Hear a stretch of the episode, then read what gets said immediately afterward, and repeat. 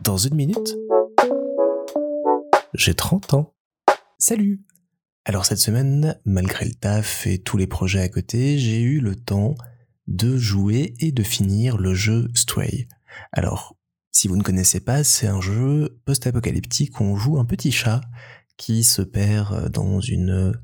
On ne sait pas trop ce que c'est, une espèce de ville souterraine un peu abandonnée, et qui doit essayer d'y trouver sa route. Il va être aidé en chemin par des étranges robots avec qui il va pouvoir composer, euh, discuter, et puis petit à petit découvrir euh, les origines des lieux qu'il traverse et essayer de gagner la sortie et de regagner la surface. C'est un jeu que j'ai beaucoup aimé, d'une part pour le petit chat, je trouve qu'ils ont vraiment énormément travaillé ce personnage parce qu'on retrouve toutes les mimiques, on retrouve toutes, euh, tous les mouvements typiques des chats. On est, euh, ils ont vraiment fait un travail d'animation assez fou là-dessus.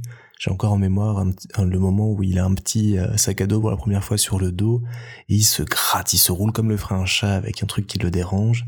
Puis toutes les, tous les mouvements, toutes les expressions qu'il fait, c'est assez chouette. Le jeu après est relativement simple, on prend vite en main et on s'amuse assez vite après. Il est assez court aussi. Donc euh, à la fois un joli petit conte et en même temps je trouve une jolie porte pour euh, découvrir le jeu vidéo pour euh, celles et ceux qui ne le pratiquent pas trop parce qu'il n'est pas très dur.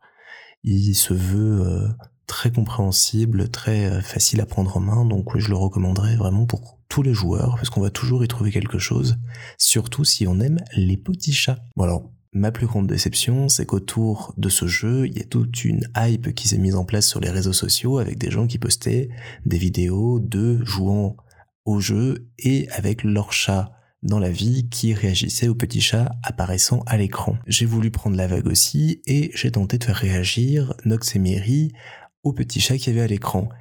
Et eh ben, que dalle, que dalle, que dalle. D'autant plus qu'il y a un bouton sur la manette pour faire miauler le chat, ça n'a rien fait. Ils en avaient mais rien à foutre. Je sais pas comment on fait les autres, mais les miens sont tapés.